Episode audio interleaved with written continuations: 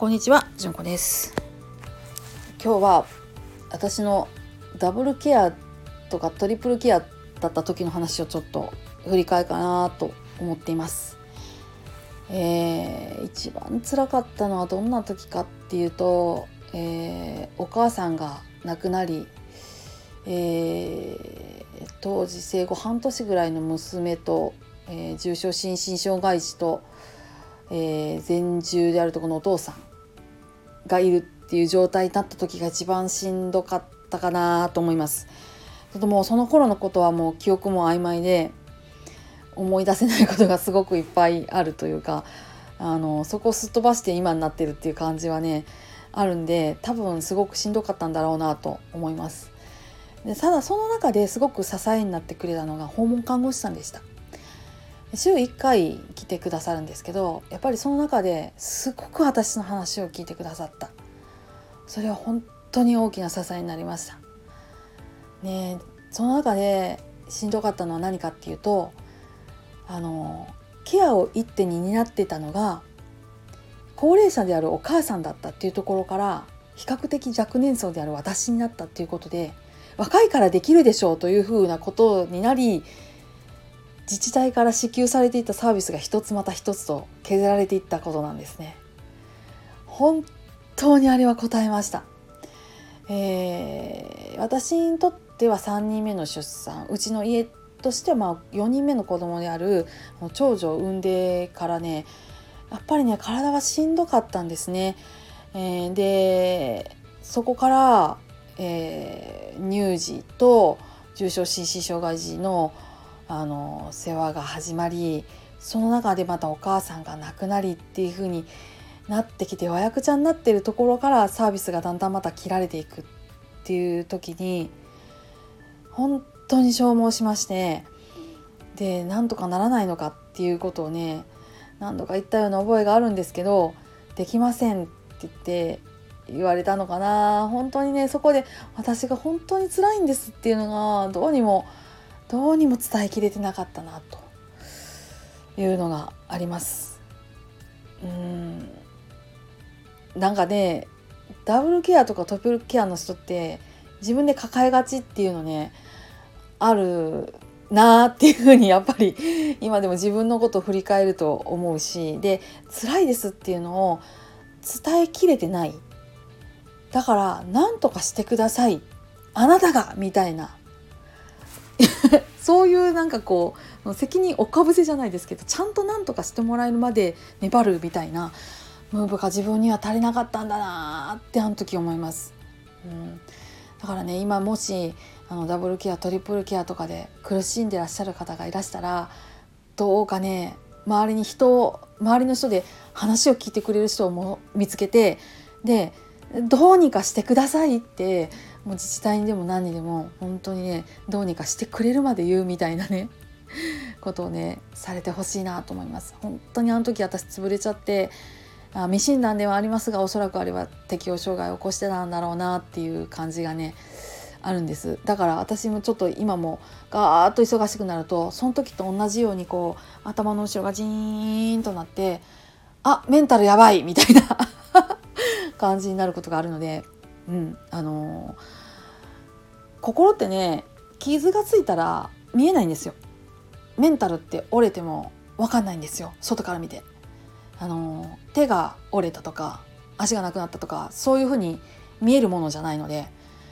でそれを一番分かっているのは自分のはずなんですよ。だから分かったら自分をどういうふうにそういう自分と付き合っていくかっていうふうに考える方に私はシフトチェンジしてよかったなと思ってるんです。もうこの折れた心っていうののそこの傷っていうのは私にとってはもうなかったことにはできない。それはもう私の中の学びの一つとして私の一部にもうなってるんですよ。だからそこはもう私のウィークポイントだっていうふうに分かってる。そういう自分のままで私は私として付き合っていかなきゃいけないからだから私はやっぱりちゃんと話を聞いてくれる人を見つけてでで今はねそんなにあの困ってることもないですし忙しいのが楽しいぐらいで元気に生きてるんで大丈夫なんですけどやっぱりダメな時っていうのにちゃんと頼れる頼れる自分でいたいなっていうふうに思います。でねうちのね重症心身障害児の子供はねあの警備官っていうのをやっててでなおかつ動ける子なんです。えー、だいたい障害児とか障害者として考えられているものってご飯が自分で食べれる動ける方かもしくはそういう警備官であるとか胃ろうとかっていうのを使ってる景観栄養の方で寝たきりの方かっていうのの2択になるんですね。うちの子みたいに景観栄養で動ける子っていうのってあんまり想定されてないようなんです。というのはですねうちのその本当に見られないっていう時にうちのせめて重症心身障害児のうちの子だけでも見てもらえないかっていうので施設を探すんです。本当になくてすごく苦労した時期が約1年ちょっとあるんです。結果的にその病院で見ていただくっていうことになって今はあの施設の方がの空きが見つかってそこに入れていただいてるんですけどそういうね隙間にいるその障害児の親っていうのは実はそういうとこで苦労したりします。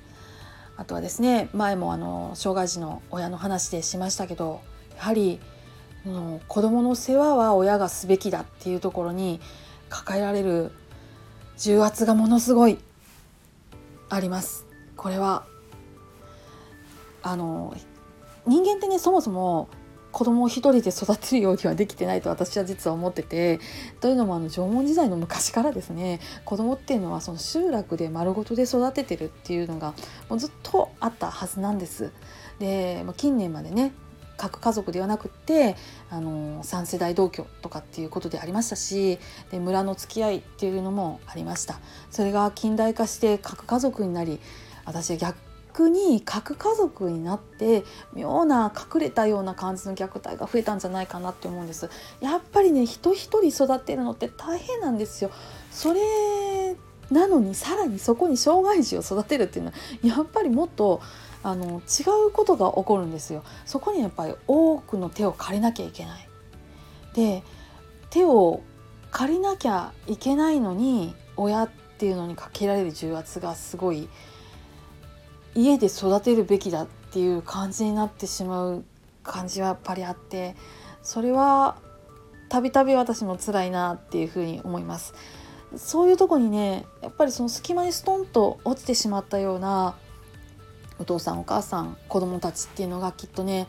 あると思うのでそこねまあピアサポートっていう感じになるかなとは思うんですけど私もその当事者として関わっていきたい分野だなっていうふうには思っています。えー、取り留めなく話しました。もうこの話ね私何回も収録してるんですけど